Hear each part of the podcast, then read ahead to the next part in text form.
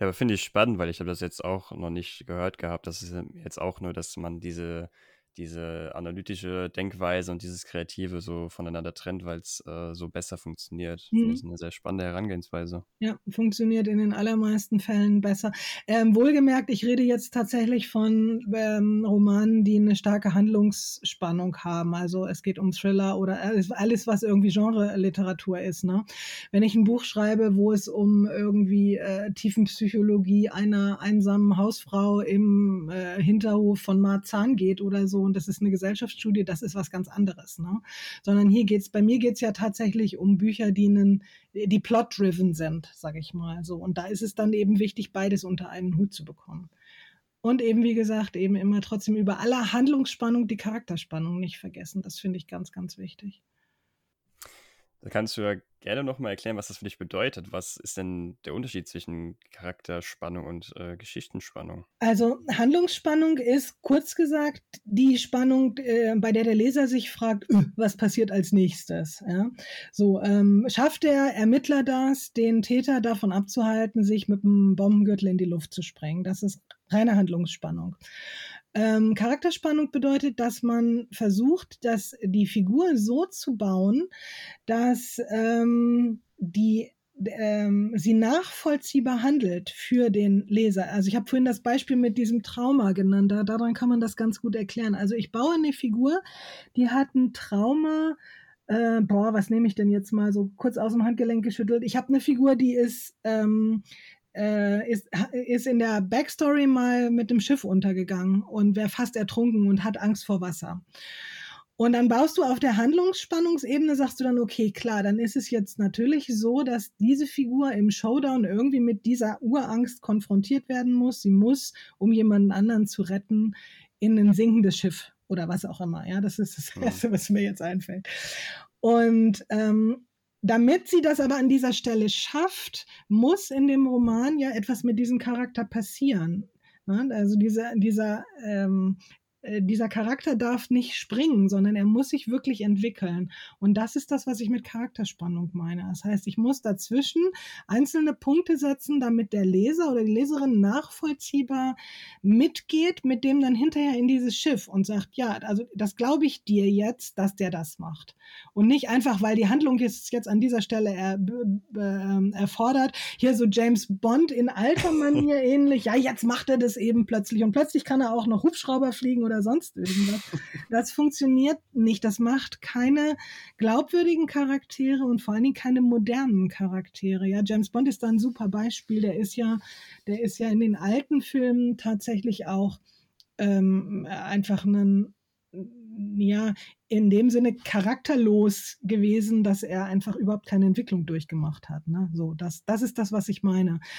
Und ein anderer Aspekt der Charakterspannung ist, dass man auch einen Roman, in dem fast gar nichts passiert, super spannend dadurch hinkriegt, dass der Leser sich permanent die Frage stellt, was macht das, was die Figur jetzt gerade erlebt, und sei es nur, sie fährt Fahrstuhl, was macht das mit ihr?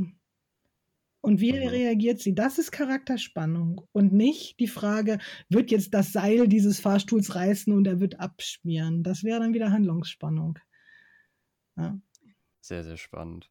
Ich würde gerne mit dir noch ein ähm, bisschen mehr darauf eingehen, wie du schreibst. Also ich gehe mal davon aus, da du auch gerne schnell schreibst, äh, wahrscheinlich dann eher am PC als äh, Stift und Papier. Oder wie sieht das aus? Ja, ja, ja, ja, ja. Wenn ich in der Schreibphase bin, nur am PC mit einer guten Tastatur. Ähm, ich habe allerdings immer ein Notizbuch dabei und wenn ich äh, so Skizzen entwickle oder so, mache ich das durchaus gerne mit der Hand. Also entweder im Notizbuch, das ist mein allerwichtigstes Arbeitsmittel. Also ich könnte eher auf mein Notebook verzichten als auf das Notizbuch. Ich müsste mich umstellen, einen ganzen Roman mit der Hand zu schreiben, aber das ginge eher, als auf das Notizbuch zu verzichten. Das ist, wie gesagt, mein aller, allerwichtigstes Arbeitsmittel. Und da mache ich das dann schon mal, dass ich so Szenenskizzen in mein Notizbuch schreibe oder auf eine Karteikarte oder auf irgendeinen Zettel, der jetzt gerade da zur Hand ist, wenn ich, keine Ahnung, irgendwo bei Freunden bin und mir fällt irgendwas ein und das Notizbuch steht aber irgendwo drauf mhm. im Flur oder so, ne? Dann mache ich das schon auf Papier. Aber hauptsächlich auf, ja, ja, Schrei ähm, Laptop, ne? Und dann, wenn ich unterwegs bin im Hotelzimmer oder so, auf dem Bett sitzend meistens. Ja. Verwendest du dann klassisch äh, Schreibprogramme oder irgendwie irgendwas Spezielles? Ja, ich arbeite schon seit vielen, vielen Jahren mit Papyrus. Ich kenne Andreas Eschbach relativ gut und ähm, habe deswegen ganz, ganz früh Papyrus kennengelernt. Ich glaube, in Version 3 oder so habe ich das schon gehabt und habe dann die ganzen Versionen jetzt durchgemacht und bin da, bin da im Grunde sehr ja, sehr begeistert von. Das hat auch Schwächen, aber welches Programm hat es nicht? ja. Genau, aber ähm, das ist, ist wirklich wesentlich besser als Word oder was gibt es da alles so an Schreibprogrammen. Das ist schon cool. Also Papyrus Autor, ne? Hm. Ja. Äh, hast du dann irgendwie spezielle Schreibgewohnheiten, also dass du täglich so und so viele Wörter schreibst oder so und so lange? Wie sieht das denn aus? Na, hatte ich ja, ne? Ich hatte ja, hatte ja gesagt, eventuell das äh, Interview heute Nachmittag, ich muss erst meine Zeichenzahl schaffen, habe ich.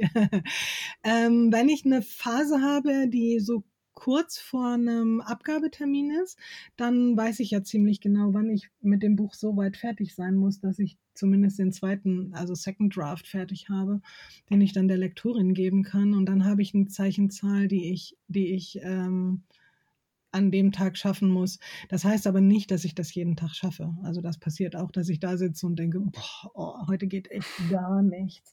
Und dann ist es auch ein guter Tipp, dann wirklich nicht äh, sich zu zwingen, weil das, was man dann schreibt, wird Murks. Das schmeißt man am nächsten Tag sowieso weg. Dann lieber was anderes machen und am nächsten Tag nochmal neu dran gehen. Die allermeisten AnfängerInnen werden ja sowieso ähm, erstmal kein Manuskript unter Vertrag haben. Das heißt, die schreiben, ohne dass sie einen Abgabetermin haben. Und dann gibt man sich die Zeit auch. Das das finde ich immer ganz wichtig. Man darf dann allerdings nicht irgendwie so luschig werden. Ne? Das ist dann die Gefahr, wenn man keinen Abgabetermin hat. Wie hält man die Spannung für sich? Da muss man sich beobachten und gucken. Da gibt es mhm. dann auch so ein paar, paar Stolperstellen. Aber letztendlich, wenn man das Buch geschrieben haben will, irgendwann mal, dann diszipliniert man sich ja auch. Was ich auch spannend finde, äh, das Thema Schreibblockaden. Es gibt ja Autoren, die sagen, das gibt es gar nicht. Es gibt mhm. Leute, die sagen, ah, das ja, kenne ich. Oder es gibt Leute, die sagen, ja, da habe ich die in die Tricks. Wie sieht das bei dir aus? Wie stehst du dazu? Ich habe Gott sei Dank bis jetzt noch nie eine richtige Schreibblockade gehabt. Ähm, es gab Zeiten, in denen ich behauptet habe, Schreibblockaden existieren nicht. Oder wenn, sind sie einfach nur ein Schreiben im falschen Modus sage ich gleich nochmal was zu mit diesem Modus. Ähm, aber mittlerweile äh, sehe ich das ein bisschen differenzierter. Ähm, das hängt tatsächlich auch ein bisschen von der Art, was man schreibt, ab. Also ich äh, polemisiere mal ein bisschen, wenn ich einen ähm, Urlaubskrimi schreibe, bei dem ich schon, weiß ich nicht, ein paar Folgen, also ein paar, ein paar Bände auf dem Markt habe, dann haben die eine gewisse Struktur. Die Figuren sind, ähm, stehen fest, die Leserinnen erwarten einen gewissen Sound und den hat man dann. Und dann kann man, äh, glaube ich, relativ gut ähm, auch noch einen, sechsten oder siebten Band schreiben, ohne dass man da jetzt groß für brennt. Ich hoffe, dass das bei mir nie passiert, aber das geht, ja. Ähm, und in dem Sinne gibt es, glaube ich, keine Schreibblockaden. Was aber sehr wohl passieren kann, ist, dass man eben mit diesem blöden Charakterspannungskram überhaupt gar nicht klarkommt und dass man da sitzt und denkt, die Figur funktioniert nicht. Ähm, und das führt dann in so eine sich selbst verstärkende Krise rein, würde ich mal sagen, dass man sagt, ah, oh, ja, kannst du überhaupt schreiben? Ich habe das immer. Ich habe nach so vielen Büchern bei jedem neuen Buch an irgendeiner Stelle den Punkt, wo ich da sitze und denke, scheiße, du kannst es nicht. das ist aber auch gut und wichtig, finde ich, weil wenn ich irgendwann mal den Punkt erreicht habe, wo ich sage, yeah, ich kann das alles und ich bin hier der große King, dann muss ich aufhören, weil dann wird es schlecht. Mhm. Da bin ich ganz, ganz fest von überzeugt. Insofern, also das ist irgendwie auch so eine total differenzierte Antwort. Manchmal kann eine Schreibblockade tatsächlich einfach irgendwas Strukturelles sein, wie zum Beispiel Schreiben im falschen Modus, wirklich mal zu sagen, ich sitze jetzt hier die, seit Tagen vor diesem ähm, Bildschirm und es funktioniert nicht ich gehe jetzt mal bewusst darauf und nehme mir ein neues Notizbuch und schreibe mal mit der Hand. Das regt andere Hirnregionen an und vielleicht passiert was. Ja. Ähm, oder tatsächlich nochmal auf die Planungsebene zurückzugehen und sich nochmal ganz von vorne dran zu setzen und die einzelnen Szenen, die man schon geschrieben hat, auf Karteikarten auseinanderfummeln und zu gucken, ist es was Strukturelles? Stimmt der Roman in seiner inneren logischen Struktur nicht? Ja. Ähm, und alles andere, was vielleicht noch irgendwie zu Blockaden führen kann, die dann aber so persönlicher Natur sind. Keine Ahnung, wenn man Stress mit der Arbeit hat oder mit der Familie oder was auch immer. Das kann einen ja alles beeinflussen. Wir sind ja total durchlässig als Autoren. Ne? Das sind dann Dinge, die lassen sich natürlich nicht irgendwie mit Handwerklichem lösen. Ja. Du hast natürlich mit äh, so vielen Büchern wahrscheinlich auch relativ viel Verlagserfahrung. Du hast ja auch schon am Anfang erzählt, dass du ja auch äh, da in dem Metier gearbeitet hast. Ähm, was hast du so aus dieser Zeit mitgenommen, beziehungsweise was, was lernt man so, wenn man mit verschiedenen oder vielen verschiedenen Verlegen zusammenarbeitet? Meinst du jetzt in meiner, als, als ich selbst im Verlag gearbeitet habe oder als Autorin? Ja, sowohl als auch. Also äh, als ich selbst im Verlag gearbeitet habe, das war, ich war in einem Fachbuchverlag. Ähm, da, das lässt sich nicht so eins zu eins übertragen, aber ich habe eben tatsächlich raus äh, oder, oder mitbekommen, wie es ist, wie entschieden wird, ob Bücher äh, angenommen werden. Ne? Das find, fand ich so eine ganz wichtige Insight sozusagen, zu wissen, okay, es gibt Verla sowas wie Verlagskonferenzen und wenn ein Lektor ein Buch gut findet, heißt das noch lange nicht, dass es am Ende auch gemacht wird.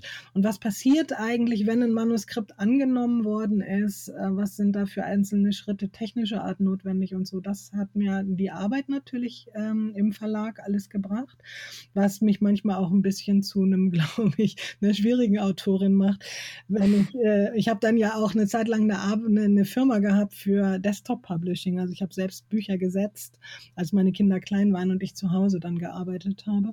Und das ist schon vorgekommen, dass ich ein ein Buch gesetzt bekommen habe, mir die Druckfahnen bekommen habe.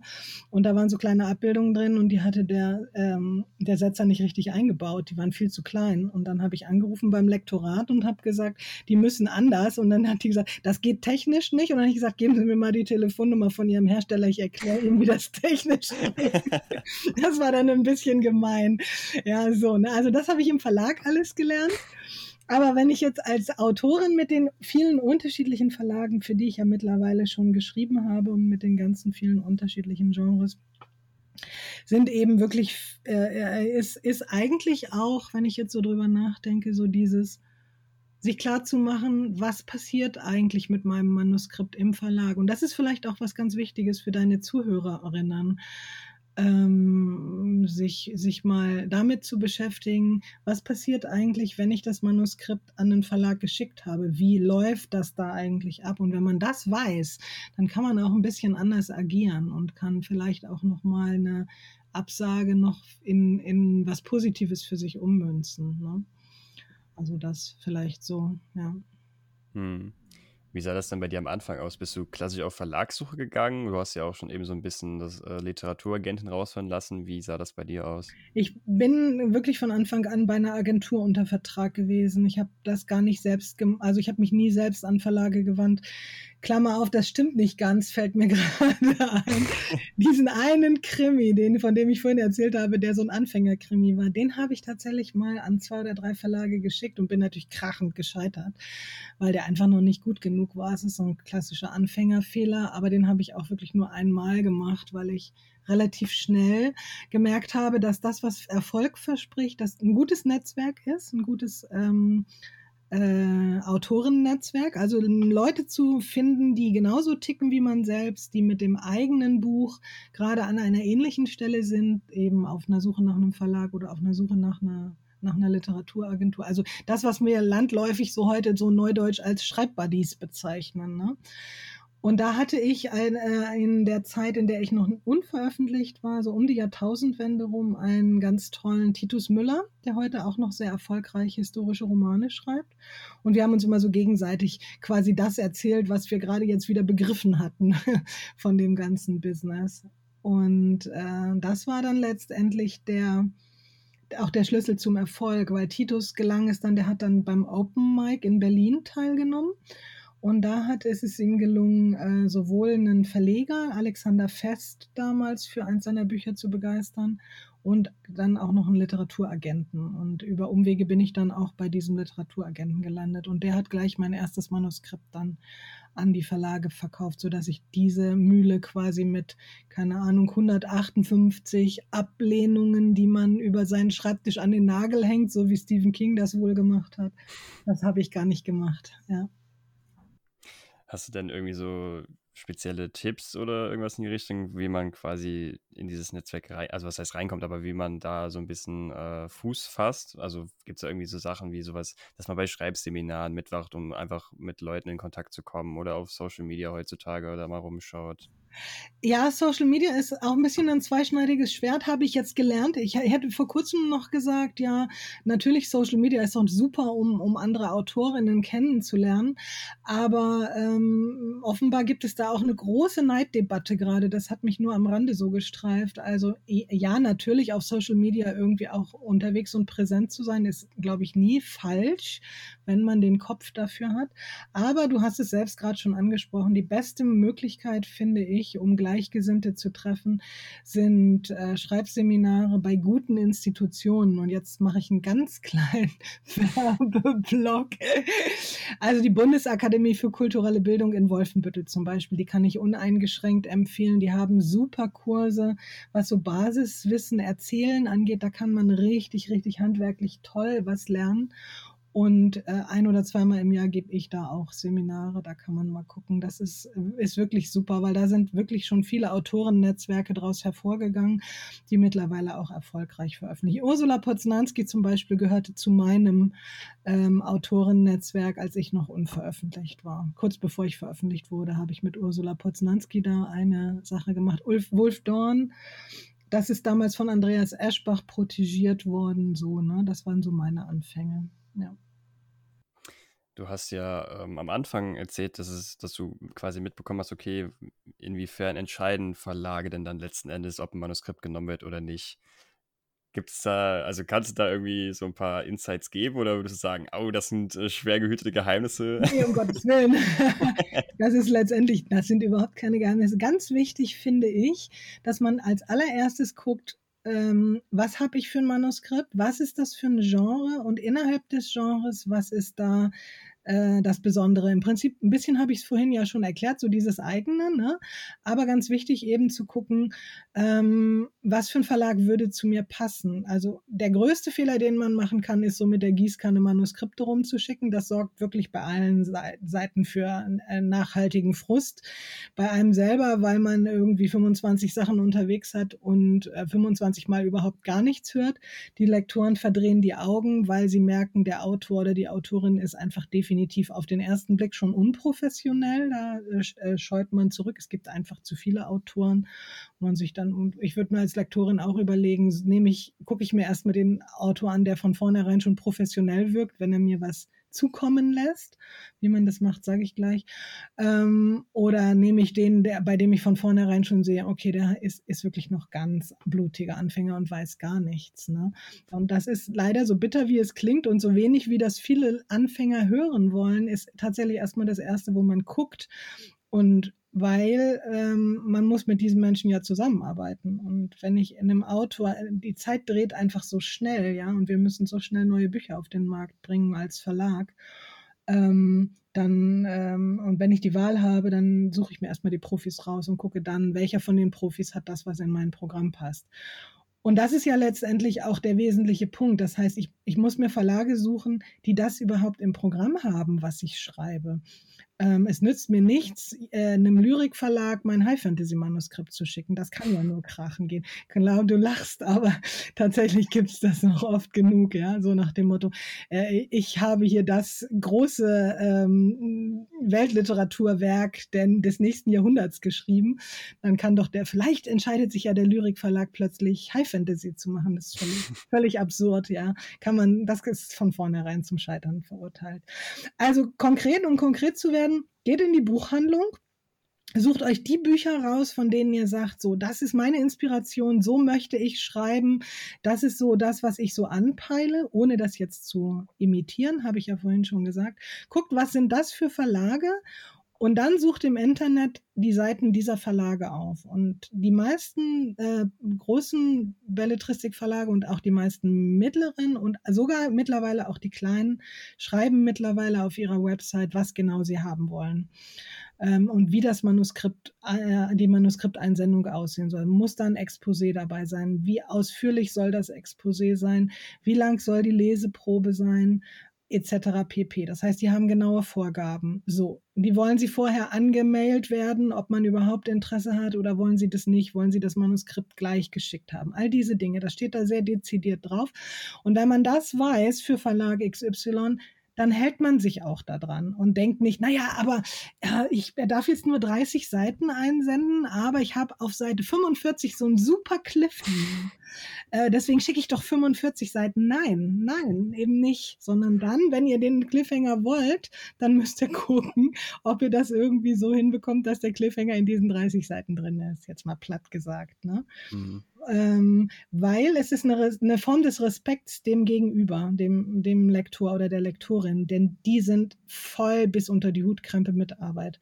Und das heißt, jeder Autor, der ihnen äh, signalisiert, ah, ich habe das gelesen und ähm, ich bin bereit, mich auf die Gegebenheiten einzustellen, der hat per se erstmal schon mal einen Pluspunkt. So, und dann hat idealerweise euer Manuskript natürlich etwas, was dem Verlag noch fehlt. Er sagt, ah, wir haben noch einen Programmplatz für High Fantasy für Herbst 2023.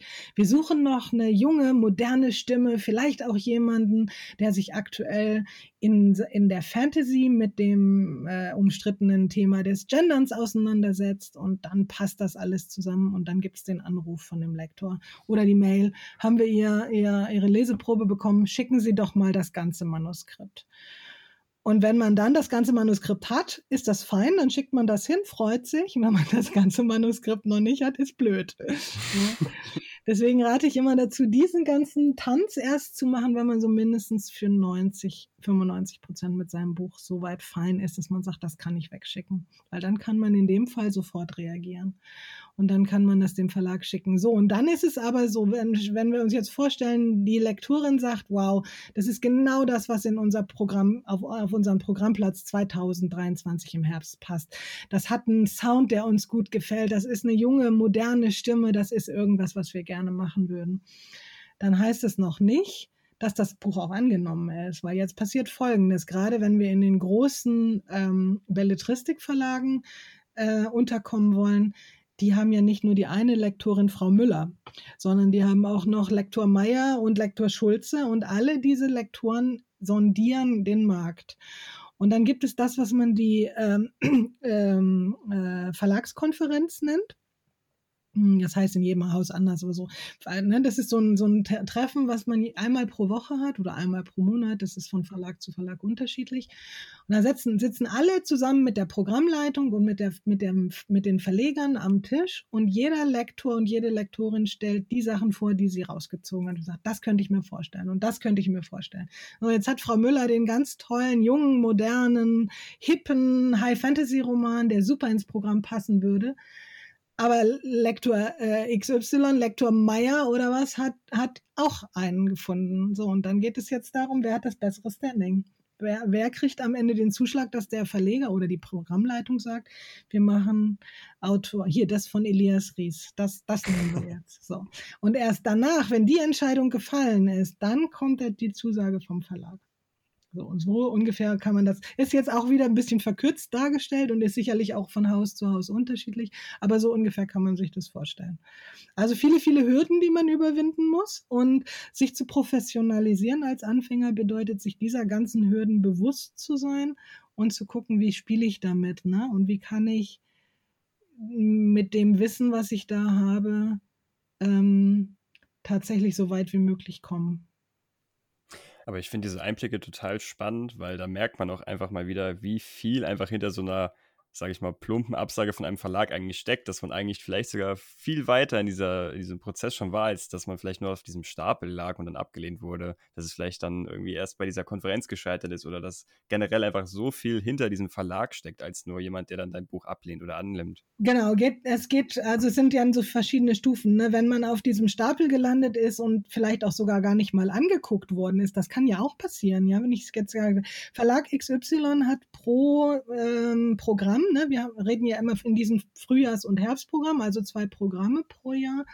Hat er, keine Ahnung, ich nenne jetzt irgendeine Zahl, fünf Titel, äh, fünf Thriller-Titel in jedem Programm. So, und das heißt, sie haben vier davon schon mit ihren Hausautoren besetzt. Ja, Marc Ilsberg schreibt ein neues Buch bei Blanc Vallée, Katja Lund schreibt ein neues Buch bei Blanc Vallée. So, da sind dann die einzelnen Programmplätze schon, aber es ist einer offen.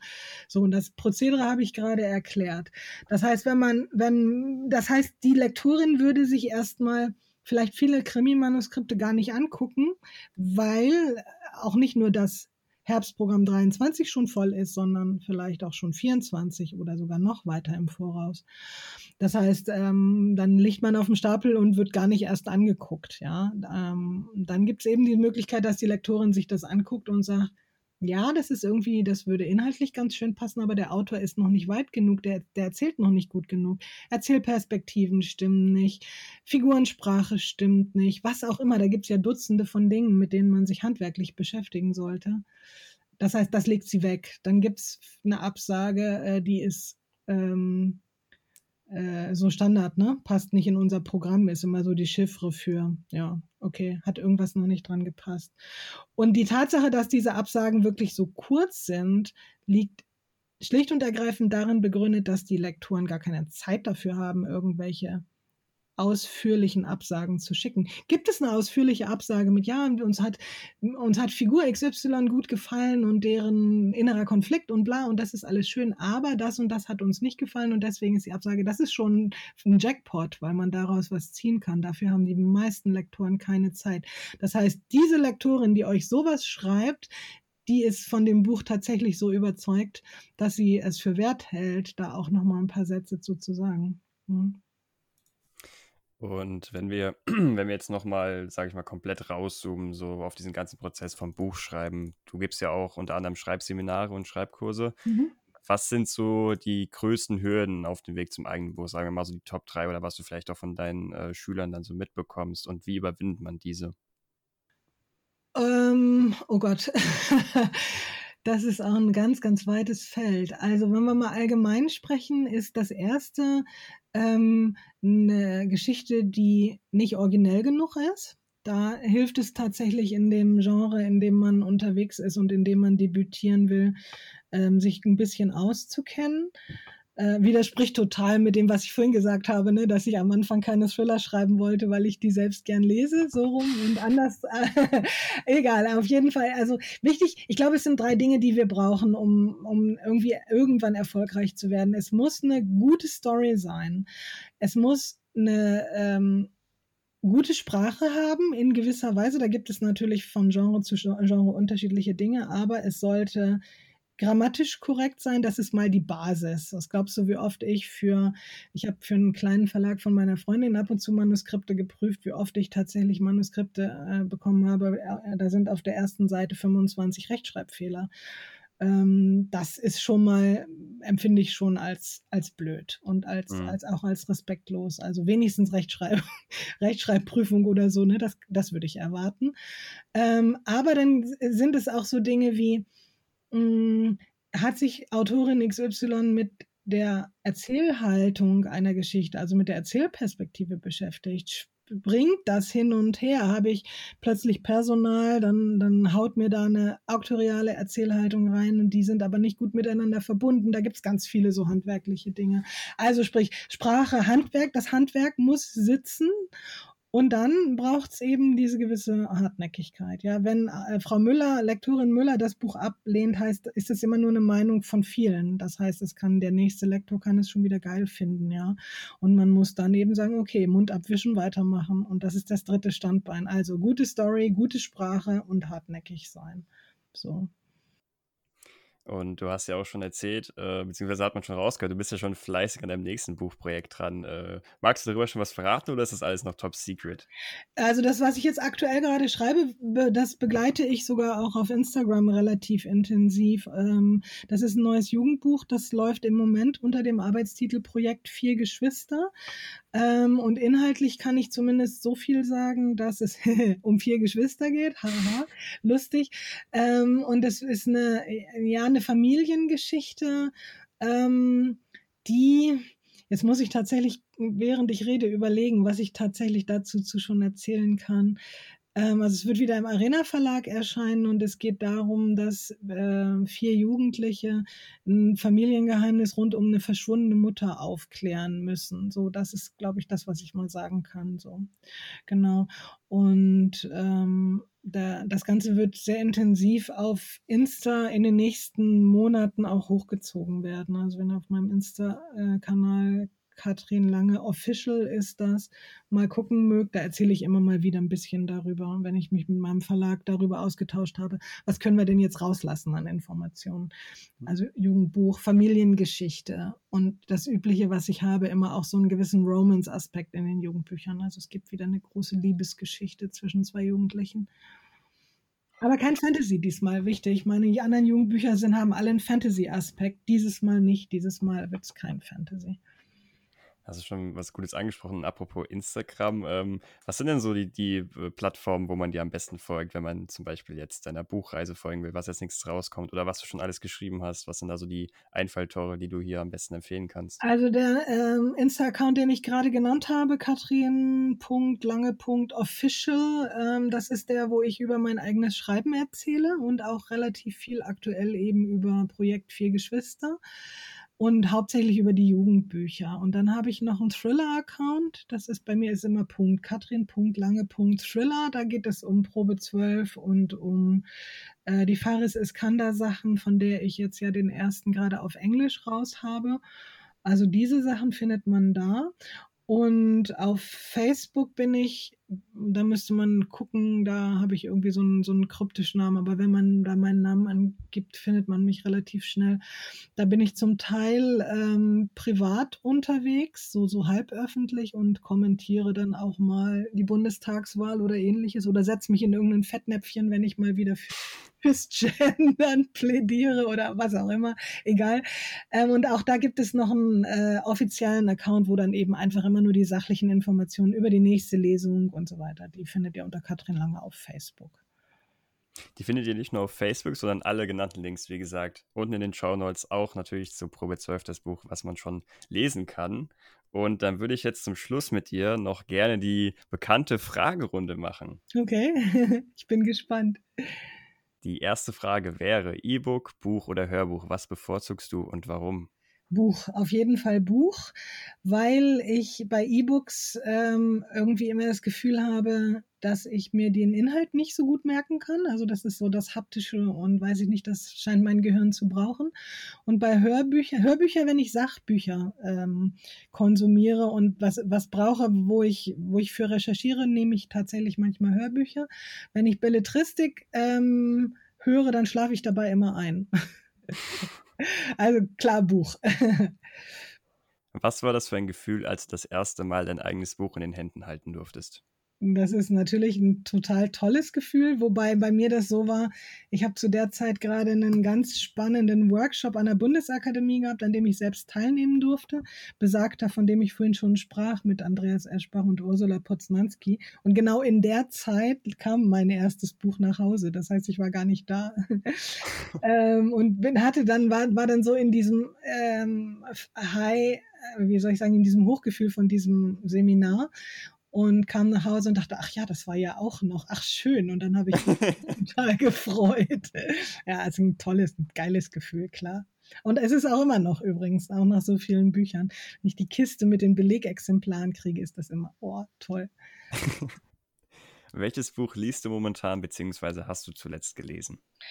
Ähm, ich habe zuletzt einen Roman von Judith und Christian Vogt gelesen, den ich auch gerne empfehle und immer ausführlich empfehle. Es ist ein Science-Fiction-Roman, Wasteland, der mir auf allen Ebenen einfach nur großartig gefallen hat. Ähm, und aktuell lese ich, haha, das ist super, ne? Jetzt muss ich echt überlegen, was habe ich denn gerade liegen auf, auf, auf, dem Nachttisch? Ich lese jetzt immer mehrere Bücher gleichzeitig. Unter anderem das von Ronny nochmal, was äh, von Ronald Riley, der Tod Buchzimmer 502, das liegt hier. Ach doch, auch von, Chris, äh, von, von Judith und Christian Vogt. Äh, Deko, ihr aktueller 20er Jahre Berlin, ähm, Babylon Berlin mit Magie ist der Claim hinten drauf. Also ein Fantasy-Roman, Krimi mit Magie in den 20er Jahren. Ein ganz, ganz cooles Buch. Was ist für dich das Wichtigste an einer Geschichte? Äh, die Charaktere, ganz klar. Ich kann ganz oft, wenn ich Krimis lese, mich an den Fall nicht mehr erinnern, aber ich weiß sehr, sehr plastisch, wenn gute Charaktere mit einer guten Entwicklung und mit einer guten Backstory da drin sind. Warum schreibst du Bücher? Weil ich Geschichten erzählen wollte, schon immer. Die Frage habe ich für dich extra eingenommen. Wie viele Bücher würdest du gerne in deinem Leben noch schreiben? Oh, ich, ich habe Ideen für mindestens noch 100. ich weiß es nicht, ehrlich gesagt. Also aktuell bin ich in so einer, äh, immer noch, Gott sei Dank, in so einer Phase, wo ich denke, ja, das geht hoffentlich noch viele, viele, viele Jahre so weiter. Und ähm, vielleicht irgendwie auch nochmal andere Genres oder so, da bin ich irgendwie total offen. Ich kann es dir nicht sagen. Also es ist nicht so, dass ich mehr, ich habe jetzt noch Ideen für drei Bücher und danach fällt mir nichts mehr ein. Eher das Gegenteil. Hast du eine bestimmte Lieblingsautorin oder einen bestimmten Lieblingsautoren? Ich bin, was meine Jugendbücher angeht, sehr, sehr beeinflusst von Cornelia Funke. Und auch, weil sie sich so permanent neu erfindet. Also als sie jetzt zum Beispiel mit äh, Guillermo del Toro zusammengeschrieben hat, habe ich gedacht, wow, toll. Ähm, und was die Krimis angeht, habe ich ein paar Namen auch, glaube ich, schon gesagt vorhin. Also Adrian McKinty ist my einer meiner All-Time-Heroes, weil ich die einfach großartig finde, seine Sean Duffy-Krimis. Ich bin ein ganz großer Robert B. Parker-Fan. Das ist ein ähm, Autor, der in den 70er Jahren schon angefangen hat, so Hardboiled-Krimis zu schreiben. Spencer heißt der Ermittler. Die sind aktuell, werden die in dem kleinen, aber feinen Pendragon Verlag veröffentlicht. Die kann ich sehr empfehlen, wenn man auf so ein bisschen Oldschool-Sachen steht, so wie Chandler oder Hammett. Und ähm, dann habe ich eine Autorin, die wirklich sehr, sehr unbekannt ist. Ähm, und auch nicht mehr auf Deutsch übersetzt wird, Lindsay Fay mit ganz vielen Ys in ihrem Namen. Die hat eine ähm, historische Krimireihe geschrieben. Gods of Gotham heißt der erste. Da weiß ich gar nicht, wie die auf Deutsch, äh, wie die auf Deutsch heißen. Ähm, da geht es um die ganz, ganz frühe Polizei in New York im 19. Jahrhundert, als sie die Polizei gegründet haben. Und da war das eigentlich noch eine Schlägertruppe. Äh, und das sind so meine, meine Favorites. Was ist bisher dein Lieblingsbuch? Oh Gott, das, da gibt es mehrere. Also ich bin nach wie vor ein Fan vom Herrn der Ringe, auch wenn man das ja mittlerweile auch ein bisschen umstritten sieht und da gibt es ja so allerhand Diskussionen gerade darüber. Trotzdem halte ich das für eines der ganz, ganz großen Bücher des letzten Jahrhunderts.